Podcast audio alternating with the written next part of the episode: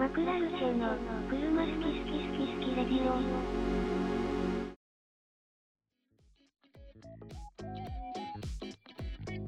こんばんは。こんばんは。はい、今日も始まりました。車好き好きラジオ。えー本日は、え2人でお送りしていきます。S15 に乗っている井上です。こんばんは。アコード URL に乗ってます。北川です。えー今日はですね、まあ、2人でフリートークではないんですけど、車、最近買った2人なのかな？あ、でもみんなまあ最近買ってんのか。最近ではねえな。まあ、あの、ちょうど2人暇してたんで、ちょっと撮りますかという感じで。そうですね。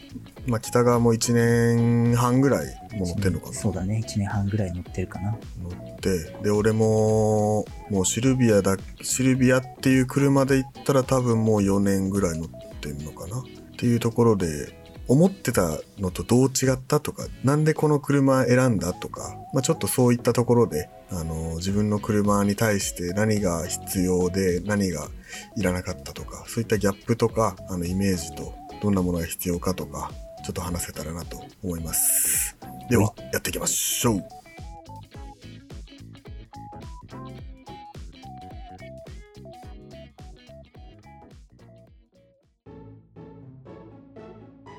マクラルチェは、車、好き。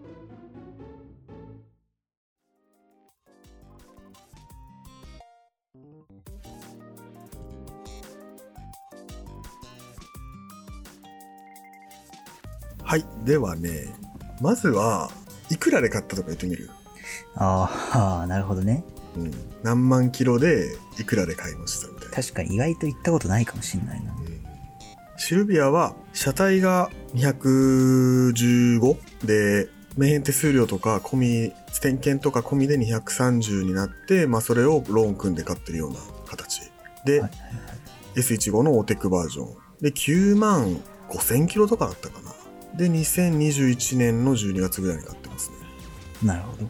うん、で、カスタムとかは特にされ、まあ、車庫帳入ってたりとか、足回り若干変わってたりとかはしたけど、ほぼフルノーマル。まあ、あれだよね。オーテック自体が珍しいから。まあ台数は少ないね。うん。弾としては全然、なんか、あんまなかったよね。見てたけど。うん、なかったなかった。あれなの？って感じスペック S より高いけど、スペック R よりは安いみたいな感じなの？相場で言うと。あ、そう、相場はそう、中古は。新車だとスペック R と同じぐらいの値段だ。あ、そうなんだ。というか、スペック R が高すぎるんだけど、はいはいはいはい。まあ、でもほんと一昔前だったら100万ぐらいで買えるよううん。な車だけどね。うん。そうだよね。だって、1個前のさ、スペック S って、まあうん個人売だったけど、あれいくらだったっけな ?100 万もしなかった。あれは65万だったけど、高いですよねっていう話してた、その、売って、売ってくれた人と。あ高いけど、まあなんかその相談とか乗ってくれるんだったらこの値段でいいですよみたいな感じ。16万なんぼで65万だったから、めっちゃ高かったんだよね。あ。高いか。高いね。40 45万とかで普通に180とか買えたから、そう、だって、まあそうスカイラインの3、3のクーペの25ターボのやつが11万キロで65万とかで、それと悩んでたんだよね。75万だったかな。ああ。安っ。めっちゃ安いなと思って、今思えば。マジで5年生まれるのが早かったら、もうちょっと俺ら今頃金持ちなんだよね。いや、どうだろいや、どうだろう言って思ったけど、使っちゃってるかもしれない。そこはちょっとなんか、あれだな、微妙だな。200数万のめっちゃいい車を買ってる説あるよね、他に。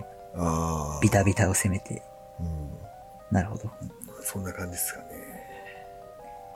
えー、私はですね、えっと、アコード UR は乗り出しで、まあ、車検とか込み込みで120万ぴったりです。で、えっと、まあ、タイヤとかは変えたんで、まあ、実際払った値段ほんと130万とかを今ローンで払ってるって感じなんですけど、距離が17万キロ、17万200キロの時に、買いました。で、これって多分相場より20万、いやもっと高いかな。2、30万多分高かったよ。高い相場なんですよ。その当時でさえ。まあ、買ったの1年前なんで、だいたい、まあ、見てた感じだと、もうほんと10万キロで買って、やっと100万いくかいかないかみたいなうん。のが結構多かった。中で17万キロ120万って結構高いんですけど、まあ、もともと、まあなんでそれじゃあ高いのに買ったんだよっていう話になると、まあもともといろんなカスタムが入っていて、もうこれ以上やんなくていいから逆に安いんじゃねっていう思いで買ったんですよね。まず、まあエアローが全部無限になってて、まあ多分その純正オプションで当時あったやつがそのままついてて、で、吸気と排気、えっ、と、ヤクリとマフラーが無限になってて、えっ、と、ダンパーとサスペンションが無限のアコード用のやつが入ってるっていう。でこれ結構珍しくて、一個もなかったんですよ、当時。今もないかな。調べてて、まあ、アコード、ユラル、ド純正で最初調べてて、こんな形なんだで見てたんだけど、そのエアロがついてるとかついてないとか当時あんま気にしてなかったんで、見てた中で、その今乗ってるやつを見て、かっけーってなって、なんかちげえぞっつってね。なんかちげえぞってなって見に行って、まあ、いざ行ってみたらお店がすごいいいところで、そのまま、まあ、ちょっと割高だけど、ね、これからもしノーマルで買って、カスタムしようとか、まあ、エアロ買いましょう、マフラー買いましょうってなったら余裕で、そのぐらいいっちゃうから、まあまあ、いいんじゃねえかなと思って、まあ、期間まあ良好だったしね。内外装綺麗だったしね。うん、とにかく綺麗だったうんし、まあ多分前のオーナーも前の前のオーナーも結構大事に記録簿もついてて残ってて、結構まあ綺麗に乗ってくれてたんで、まあ買ったっていう感じです。値段で言うとちょっと高いですけど、120万円、17万キロでした。うんはい、ちなみにアコードにたどり着いたのってなんでなんだっけ？えっと、まあ前にも、なんだっけ、なんでこの車買ったのみたいな話したことあったと思うんだけど、まず、マニュアルに乗りたかったんですよ。まあそうだよねとにかくそうだよ、とにかくマニュアルに乗りたかった。うんただ、えっと、雨漏りは嫌だった。屋根のある車あ、そうそうそう。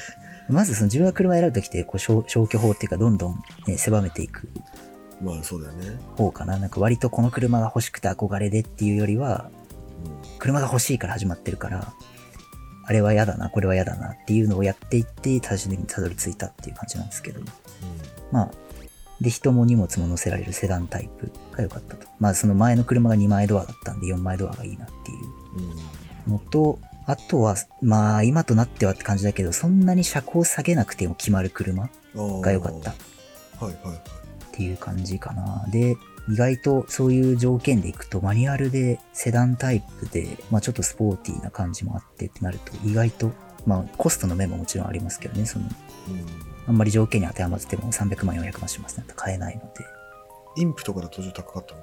そうだね。インプもでもね、見てたよ。ただ、まあ見るよねそのうん条件だったら、高めとかは買えないから、高すぎて？涙目とか、あー涙目だとなんかそんなに見た目が好きじゃないみたいなそうそうそう。ただ、そう、あとめっちゃ古いなってなって、あと、あ 丸目は。涙目、インプか、あとあれね、レガシー B4 とかね。ちょもうちょっと安いか。あーレガシー B4 だったらわりかしリーズナブうん、そう。最後のルだね3つに残ったのがレガシー B4 と、えっ、と、マツダスピーダーテンザとアコード UR。あレガシー B4 いたんだそんいなたいたいた。あそうなんだ、まあ、一回り古くて、一回り安かったから、まあ、あーは3位みたいな感じだったけど、見に行ったりとかしてないですけど。ンザー見に行ってたもんねテンザはまあ、アコード見に行くついでに、同じお店にあったから、うんまあ見ようかなっていう。ただ、やっぱ比べちゃうとね、アコードの方が明らかにいい車なんですよね。まあだよね、うん。値段一緒だったんだけどね。走ってる数がもう違うもんね違うね。まあパーツとかも多分あんまないんじゃないかな。まあなんかアテンザと共有してない部品とかはなんかめんどくさいかもしれないまあでもそんなに、あのー年式も古くないからまだ全然新品出るだろうけどなるほどねそうそうそう。まあセダンが良かった。セダンマニュアルがまず一番大きな柱かなう。んで、まあ走りとかはまあ、その次に考えてって感じ。まあ良けりゃいいけどみたいなねうん。って感じですね。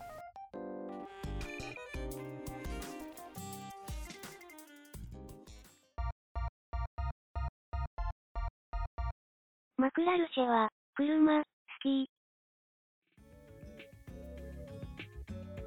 で、まあ、今回なんでまあこんな話してるかっていうと、まあ、シルビアに乗っていてで僕がシルビア選んだ理由っていうのが、はい普段使いもできてえっ、とまあ見た目もかっこよくてで、それなりにちょっと珍しくて、で、ちょっとスポーツできる車っていう感じで最初選んだんですよね。っていうのも、ほんと4年前の大学生の時。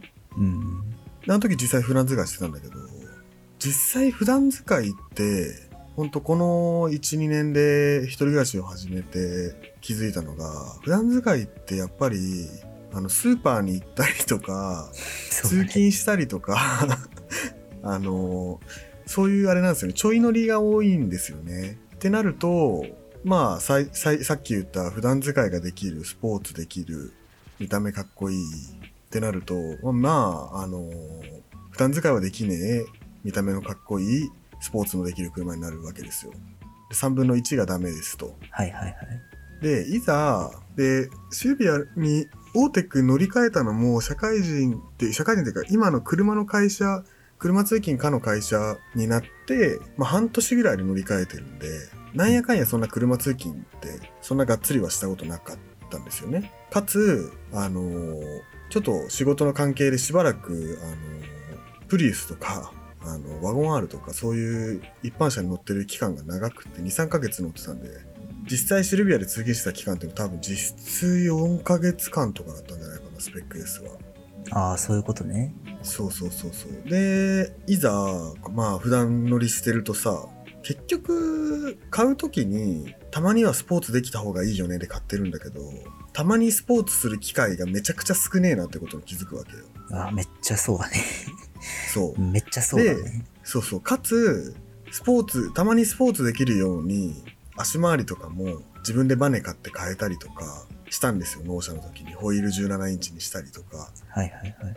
したんですけど、まあ、硬え、足が。でな、なんかさ、買い物行ってもさ、うるさいし、みたいなのばっかりなんか思っちゃって、意外となんか今の思考回路と、その大学生の思考回路って変わったんだなって思ったんですよね。まあ確かに最近井上ただのガタガタ車やんって言ってる 頻度がなんか多い、多いというか、なんかもうほんとシルビアもガタガタだからみたいな。もういいみたいなことでよく言ってると思うんだけど、なんかあれだよ、この前なんか風邪ひいて熱出たみたいになった時に、なんかもうそのシルビアで、その病院に行くのがましんどすぎてもうそうそうそうそう。やばいみたいなこと言ってて、まあでも確かに、ね、そのシルビアって、まあ言ってしまえば趣味ベースの車だから、うん。ね、なんかもう一台ああった方がいいんじゃねえのとは思う。いや、そうなんですよ。そう、具合悪くて、まあ、コロナではなかったんですけど、あの、かなり熱が出て、まあ、近くのね、薬局まで、その、まあ、流動食じゃないけど、ウィダーとかさ、そういうこんにゃくゼリーみたいなのをとか、アクエリアスとかを買いに、はって行ったんですよ、車まで。で、エンジンかけてさ、ガチャガチャガチャっつってさ、クラッチ入れてさ、で、車出すわけじゃないですか。で、ササンドラック近くの、サンドラックの段が結構きつくて、うんまあ、高熱で頭もグラグラしてるので段切りするわけですよ。で、それで、あの、もうぼーっとしてるもんだから段切りうまくいかなくて、フワンシューシューみたいなホイール回っちゃって、だから車っつって。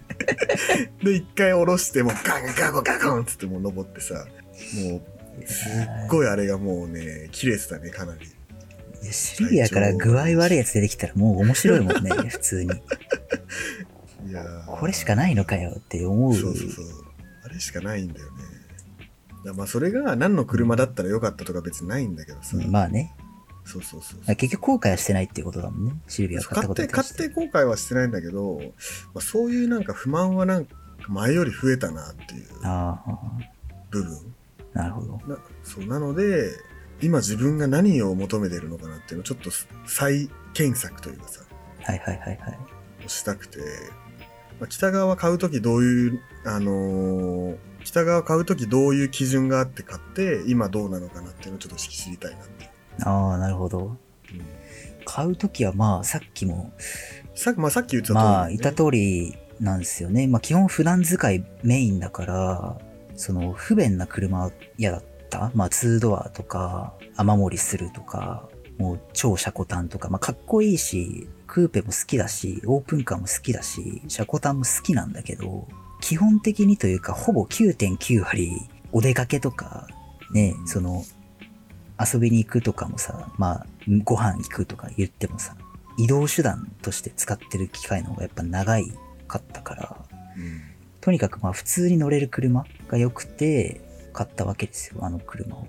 ただ、まあ、マニュアル乗りたかったんで、せっかくマニュアル乗るならちょっと走りがいい車っていうことでまあ買ったけど、最終的に買って今1年経って、いやもうめっちゃ正解だったなって思ってて、あのーまあ本当にね、普段使いする分には全然誰乗せても恥ずかしくないし、どこでも行けるっちゃどこでも行ける。まああんまりマニュアルだからその坂道やばいとことかあんま行きたくないけど、まあ慣れちゃえば別に行けなくはないじゃん。うん。行けなくはないから、まあほぼオートマみたいな感じで結構まあバシバシ乗りまくってるわけですよ、今も。高速車も。車高も低くないからね。バンバンまあ、よっぽどなんかすごいキャンプ場とか行かないと 大丈うん。まあ別にそのドロドロになったってね、洗えばいいし。夫。洗えばいいしね。っていうところで、で、まあ、なんだけど、なんかマニュアルに固執しすぎたなっていうところは、まあちょっとあって、うん。あの、マニュアル持ってなかったから、うん。買うときね。うん。で、オートマで最初探して、まあ知ってると思う。探してました。いいのないです。じゃあマニュアル取って選択肢広げましょうで買うっていうめバックボーンがあるから、もうマニュアル以外もう視野になかった。うん。だけど、今思えばオートマで楽しい車をもうちょっと探すこともできたのかなと思ってて、っていうのも、そうっすよね。うんやっぱりその普段使いが9.9割なったから、マニュアルじゃなくていい期期間があるわけですよ、やっぱり。うん。渋滞とか、うんすごい坂道で待機しないといけない時とか、うん。ましてやその、まあサンデードライバーなんで、土日出かけますってなると、やっぱ大抵どこも混んでますと。そうだね。で、まあ高速帰り渋滞しますとか、うん駐車場並んでますとかと、まあうざったいのよ。うん。で、ただ、その、うわ、もうマニュアルうぜえみたいな、口では言うけど、めっちゃダサいじゃん、それってもうマニュアル欲しくて買ってるのに、そう。かといって、まあ、ごこれがいいんだよな、みたいな開き直るつもりもまあないんで、だからまあ、別にオートマで楽しい車がね、もちろんないわけじゃないから、それでも良かったんかなと思ってて。佐々木の S3 とかはほんとそれのあれだよね。そうだね、そう。あの、先週末、あの、まあ、佐々木と加藤と庭とお出かけしてたんですよ。うん。うんで、まあ S3 で移動してたんだけど、佐々木がもうめっちゃ疲れてて、運転したくないから北川さんちょっと変わってくださいって言われて、うん。なんか2時間くらい運転したの S3 を。うん。で、まあ、関越で渋滞ハマって、渋滞だなと思ったんだけど、もうあのボタン1個で、もうあともう、ぼーっとしてたら着くみたいえな。ああ、の、クルコンね？クルコンで、あーんなんか別にね、今となってありふれた技術だけど、うん。普段マニュアル乗ってる身からすると、こんな簡単なことはねえとうん。思ったわけですよ。30分くらい運転したなと思って、時計見たら2時間くらい経ってて、普通に。うん。らこういうね、そういう、まあ、最新技術ついてますよとか、そういう便利、便利グッズになりますよねっ。ていうのもあった上で、まあ、S3 は別にね、走りに振ってる車だからさ、ううんん多分どの界隈のどの車より速いし、どの車より多分ね、走りに特化してる車だと思うけど、そういうこともできると。うん。そういう車でもよかったのかなとは。1年乗ってそう思思った。オートマでもよかったな。ただまあ別にマニュアルがもう嫌だとかじゃなくて全然マニュアルのいいところもたくさん見えたので。この間、佐々木とちらっと喋ったんだけど、あの、まだマニュアルの免許取ってない時に、スープラとチェイサーはいはいはい。のなんかすごい綺麗なオートマのやつ買おうかなみたいな。ちょっと高めだけど、150、60ぐらいで、うん。チェイサーのあのツアラー V のオートマそうだね、100系の。そう、買えるじゃん、みたいな話になって、なんかそういうのも、まずチェイサーがどうとかじゃないんだけど、その、そういうちょっと雰囲気のある車で、国産でも、なんかオートマ乗ってるのも、また、こう味があっていいのかなっていうはいはいはいはい。のがあって、あの、最近気づいたのが、俺内装好きだなっていう。なるほど。まあもちろん、こうテレビが見れて退屈しないとかさ、Bluetooth のオーディオがありますとかさ、クルコンがありますって、そういうなんか現代ののももちろん大好きなんだけど、あの、内装がちょっとさ、こう、走り出したくなるような雰囲気だったりさ、ボタンがいっぱいあってかっこいいとか、パネルがウッド調で綺麗とかさ、なんかそういういい雰囲気の車だとこう乗っててもこうなんかさ、高速乗ってても俺はウッド調の車に乗ってんだぜみたいな感じでさ ちょっとちょっとなんかこう疲れとか軽減すんのかなみたいなさ。ああ、まあね、確かに、内装しか見えないからね、乗ってるそうなんですよ。て。そうなんですよ。あのグラセフの話になっちゃうけどさグラセフまあグランツーリスモとかもそうだけど、まあ、うん一人称で運転してない限りは三人称で運転するわけじゃん。で顔顔のさエアロパーツとか変えたりしてかっこよくしても結局見るのは運転してる限りはもうずっと テールランプしか見えないっていう話をよくゲーム中にしてるけどさ、そうだね。もうそれと同じで俺の車運転するとき俺が見るの内装じゃねっていう いや、そうなんだよ。だからたまに他人が自分の車を動かしてるのを見ると、俺の車かっけえなってなる時あるんだよね、外から見て。走ってるとこね走ってるとことか。うんそんぐらい見る機会ないっていうか、まあ普通に暮らしてたらないわけですよね。意外となんかそういう雰囲気のある車で内装綺麗でっていう車になるとどっちかっていうと好みは今乗ってるシルビアよりももうちょっと古い車うん。の方がなんかこう当時のさ意味のわからないボタンとかさ絶対に動かないその可変ダンパーのスポーツとノーマルのボタンとかさ 何？そ の何の意味があんのっていうボタンをたくさんがついてるやつとかさうん当時のそのモケットのシートだったりファブリックのちょっと毛の毛の毛足の長いこう内装とかさ今だったらやっぱ高級って言ったら本革かアルカンターラかそうだね。っていうのが多いけどなんか昔のまあ国産だったらそういうファブリック系が高級車だとたくさん使われてたりうん。なんか昔の車ってさ、1個のボタンに1個の機能だったのがすげえいいなと思って。なんか最近の車ってそのまあ、ね、技術の進歩だと思うんだけどさ、まあエアコンとかナビとかをさ、こう、センターコンソールに十字キーがついてて、そこで選んでこう、押すとかだったけど、そんな技術ないわけよ、もう、うん、当時は。だから、もうボタンに直接、アップ、ダウンみたいなのが書いてあって、それを押せばいいっていう、なんか、その、なんだろうね、テレビゲームとボードゲームの経験の違いみたいな。うんことだと思うんだけど、だからそれの最たる例がテスラだよねまあそうだね。なんもないもんね。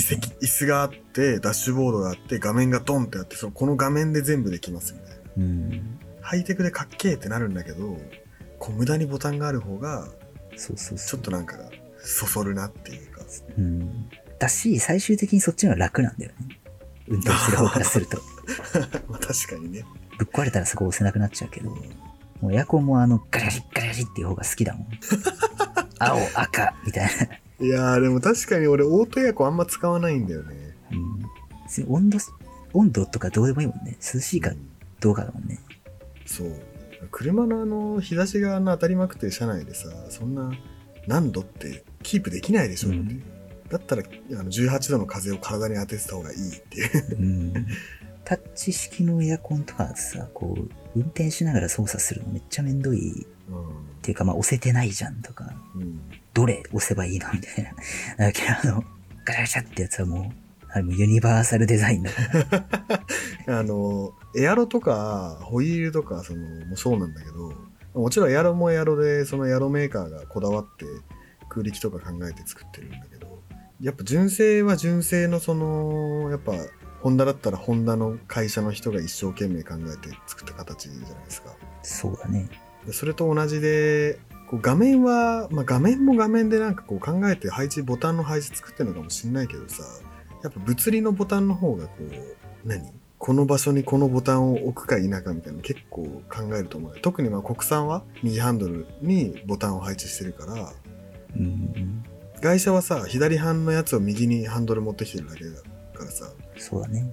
そうシフトがなんかシフトノブとかサイドブレーキの位置がなんか変じゃねっていうのもあるけど、まあアウディはでも結構今もアウディベンツビームはわかんないけどアウディベンツは今も結構なんか最どげんこはわかんないけど佐々木が乗ってるぐらいの年代は結構まだボタンがポチポチポチポチあるようなイメージはあるけどね、まあそうだね。ボタン、まあボタンあるか。あるね。うまあ、そうだね。その画面にするのはいいけど、画面をさ、もっとなんかちゃんとしようぜっていう。ん ああと佐々木と喋ったのが S3 に関してはさモード選択できるじゃん。あ、スポーツ、コンフォートみポーツ、たいなやつコンフォー。ト、ダイナミックみたいな。あれでさ、あれ、あのボタン一つでさ、あんだけせ性格が変わるってさ、めっちゃなんかゲームみたいでかっこよくねって。まあ、あれも技術の結晶だよね。じゃなんか磁石の力を使ってダンパーの硬さを変えそう、ま、ママグネティックなんちゃらみたいなやつでしょ？もそうすごいよね、もあれはすごい。なんかもう本当に、こう、乗ってて、よし、本気出すぜつってポチッと押したらさ、ダイナミックなやつ、ボーンつってさ、めっちゃ速くなるう。うってさ、ん。かっこよっていう、普通に。確かにな。ああいうのもいいよね。まあ、ちょっとメーターの色が変わっちゃったりとかしてね。あ、れそうそうそうそうそうそう。ね、あのまんなんか今まで、何、キロメ、速度計が真ん中だったのに、ダイナミックになると、タコメーターが真ん中に来るとか、うんそういう演出 ?S3 は知らんけど、まあ、ありますよね。ありますよね。赤くなったりとか。そうそうそうそうそう。まあそう、その趣味性の部分と快適性うんの部分のやっぱ共存というか、バランスを考えたときに、どっか1個を犠牲にしてやるのか、例えばその3点満点だったらどっか1点にして33にするのか、全部222にするのかみたいなあのもあると思うけど、そこら辺はなんか、どう、どうなの？ー、バランス？バランス、その全部まんべんない方がいいのか、いや、俺はもう多少、そのめんどくさくてもいいから、とにかく見た目がかっこいいのが好きとかさ、とにかくは速いのが好きとかもあると思うけど、でも、なんか一個は犠牲にしなきゃなという思いはあるね。あ例えば、その見た目点と居住性点と、あとスポーツ点みたいなのがあったら、見た目はそんなに好きじゃないんだけど、スポーツもできて乗り心地もいいんだよねっていう車とか、あ、うん、居住性、まあシルビアは居住性がないけど、スポーツできてかっこいいっていう。はいはいはい。多分ど、どっか一個犠牲にしないと、なんかちゃん、ちゃんとした車っていうかなんかすごい中途半端になって、なんうーん、うーんっていうのが常にあるみたいな。なるほど。こういう時、こういう時困るなみたいな。だから、スポーツできるふりしてるけど実際走り出すと、そんなになんか刺激的な走りもないし、居住性もなんか一般車レベルだし、見た目もまあまあまあっていう、車やばいじゃんだって。だったらもう見た目全振り、超見た目好きだけど乗り心地も悪いし、遅いっていうぐらいの方が、こう満足度が高いのかな。そうだね。キャラ立つしね。確かにな。キャラ大事だよな。いや、キャラ大事よ。いや、もうキャラで言ったらアコードはもうダメですよ、もう。ダメですか？あの、それこそ222の車だと思うのよ。その居住性2点、快適性2点、スポーツ 2, 2点だと思う確かにそうなのかな。し、多分メーカーもそういう意図で作ってるところが、まああると思うの。やっぱユーロ R っていうぐらいだからさ、タイプ R じゃないし、タイプ S でもないから、まあでも言っても、見た目はさ、その人の好みだから、まあまあコードの見た目が好きであれば、そこは3点になるからね。うん。正直カムリスララとアコードだったらアコードの方がダサいと思うのよ、俺は。自分自分の感性としてはね。カムリソラーラもうなんか、し、何？シミみたいになっちゃってるもんね。もう忘れられない元カノみたいになってるけど。まあ別に、まあ別に見た目かっこいいと思うんだけど、そのかっけーで買った車ではないよっていうう。んっていうのと、まあスポーツも、まあもちろんタイプ R よりは、そんな荒々しくないですとか。悪い部分だけ言うとね、乗り心地も、まあ言ってしまえば、まあレジェンドとかさ、うん。まあ日産だとまあフーガとかシーマとかにはもちろん勝てないですよとか。うんまあ当時ももっと広いだろうしね。もっと広いし、別に内装もそんなまあ、かっこいいくはないわけよ。うん別に。だからまあ、ある意味自分が望んだ結果なんだけども、全部ちょうどいい車が欲しいって思ったから、ね、難しいよね。だから逆にだから物足りなくなってる節もあるから、今乗ってて。どっかがやっぱキャラ、キャラがね。そう、こう、やっぱ染みつかないわけよ、周りに。うん まあね。の買ってから気づいたけど、俺が一番大事にしてるのは周りからの評価だった説。気づいた。界隈からのチヤホヤ度説っていうのもちょっとあって、取り合いだったもんな、助手席。ソラーラの時。ソラーラの時ね。だからあれの美味しさをちょっと知っちゃってるから、いや、でもあれ、ソラーラ乗り心地も良かったからね、別に。まあ別に乗り心地、まあ乗り心地をどう捉えるかは、ああ、まあちょっと湿ってたりはあるけど、晴れの日は良かったよう。ん、そのまああれ、足の感じとかね。うん、そうそうそう。まあ、いまあね、普通のセダンだし、FF だし、まあオーディオもいいの入ったし。そうなんですよね。なんでまあ次はなんかちょっとどっか尖らせた車を買うかもしれない。逆にそのバランスを崩してみたいっていう。うんその見た目3点の車買いました。全部2点の車次買いましたってなったら、それこそ次、なんか S セグメントの超乗り心地いい車買っちゃおうかな。とかね。俺もね、ちょっと一回スポーツやめてみようかなと思ってね。うん。一回スポーツもいいかな、みたいな。結構買って、学生の時はなんか誘われて峠とか行ったりさ、そうだね。してたけど、もうよういかんよってもうもうよういかん26にもなってさ、まあ行ってる人は行ってんのかもしれないけど、やっぱそういう人はサーキットが多いと思うから、お金もあるし、うん安全だしね。サーキット行ったり、ガチでカスタムしてドリフトしたりとかっていう人がすごく多いかうん危ないよね。普通ら、に。危ない。スポーツ走行その行動でね、うやると、やっぱ、そのややるやん、やっぱスポーツカー買うとさ、首都高でさ、ちょっと走らせようぜとか山行こうぜみたいな。やって、もう納車一週間目にも。友達が目の前で壁にぶつかってるとこ見 見て、ああ、もう俺は一生飛ばさねえって思ってそっからもう、いや、危ないし、やっちゃダメなんだよね、本当は。あやっちゃ、やっちゃダメや。まあそこはもちろんそうですよ。そんな、あれですよ、法定速度の中でもちろん。やっておりますけども、はい。それになるともうなんか、あとは、そのカスタムはいろいろまああると思うんですけど、カスタムっていうその呪縛から解かれたいみたいなところもあるよね。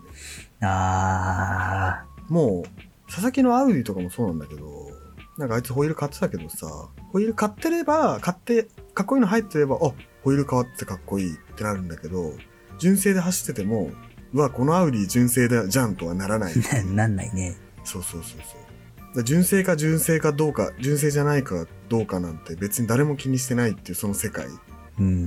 めっちゃいいやんっていう。まあ確かにね、その、形突っ込んで、やっぱいいやってななりそうだもん、俺も今。うん。もうゼロが一個違うのよ、もう普段使う金と。やっぱりすごい車にお金かける人はさお金かけてるからそういう人を見ちゃうと、いやーちょっと俺にはここまでできねえなっていう思いからちょっともうスポーツカーやめてちょっとなんだ乗り心地のいい VIP セダンじゃないけどさまあちょっとまだミニバンまではいかないけどこう雰囲気のあるちょっと古めのセダンでもうなんか純正だろうがなんだろうがもう関係ないっていうような雰囲気のある車欲しいなっていううん。思いがねありますよね最近。そうだね。なんか確かにシルビアとかアコードとかって、カスタムしてる人の方が多いと思うの。多分世の中うん乗ってる人の中で。うん。だから逆にシルビアフルノーマルで乗ってる人エモいし、そうだね。いるよね。そう180とかもフルノーマルで乗ってる人エモいし、うそういう、っていう逆のエロさみたいなのもあるけど、まあそれは置いといて、んうんそれこそ S3 とかもそうだし、まあ赤と乗ってる DS3 もそうだけど、うん。いじれば、あ、この人いじってるんだ、すごいね、なるけど、いじってなくても、その車自体に、もう、何、見慣れた形があるというか、そうそう違和違和感がない違和感が、違和感がいない。うん、まあそうだ、違和感がないって言ったらいいのかな。多すぎなんだよねだから国産のスポーツカーってカスタムしてるそうそうそうそう。でシルビアのフルノーマルを見たときに違和感を感じるわけですよ、やっぱり。ひ高く車高高くね？みたいなとか、別に、あの、かっこ悪くは思わない。逆にかっこいいとは思うんだけど、違和感はあるわけよ。やっぱ、こん、こんななの？みたいな。珍しいみたいなねそうそうそう。アコードもそれあって、そのお店に入庫するときにこう入るとフルノーマルの在庫とかあるわけよ。うん、SUV やんってなるの？よ、車高が。うん、こんなだったっけ？と思って。ねだからそれをさすがにあれの状態はちょっとおじいちゃんすぎるなって思っちゃうから、やっぱアコード買った身としては。うんその呪縛から離れたいはすごいわかる。いやまあ考えすぎなんだろうけどねうん、まあね。誰も見てねえよお前の車なんてって話なんだけど 話なんだけどっていうね誰も見てないと思う自分が見てるんだよ、自分の。哲学的だなうん、あ面入ってんな、みたいな。面もっと出したいな、みたいな。面出したところでもう、ね、タイヤがもう数センチ外に出るだけだから、誰も気がつかない。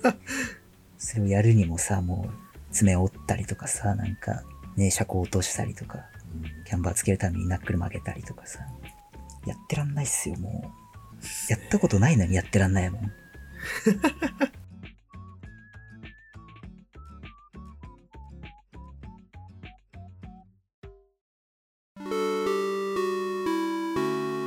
マクラルシェは車好き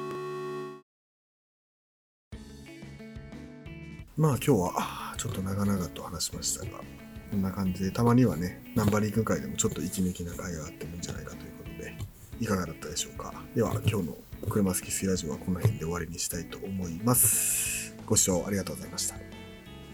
バイバイ。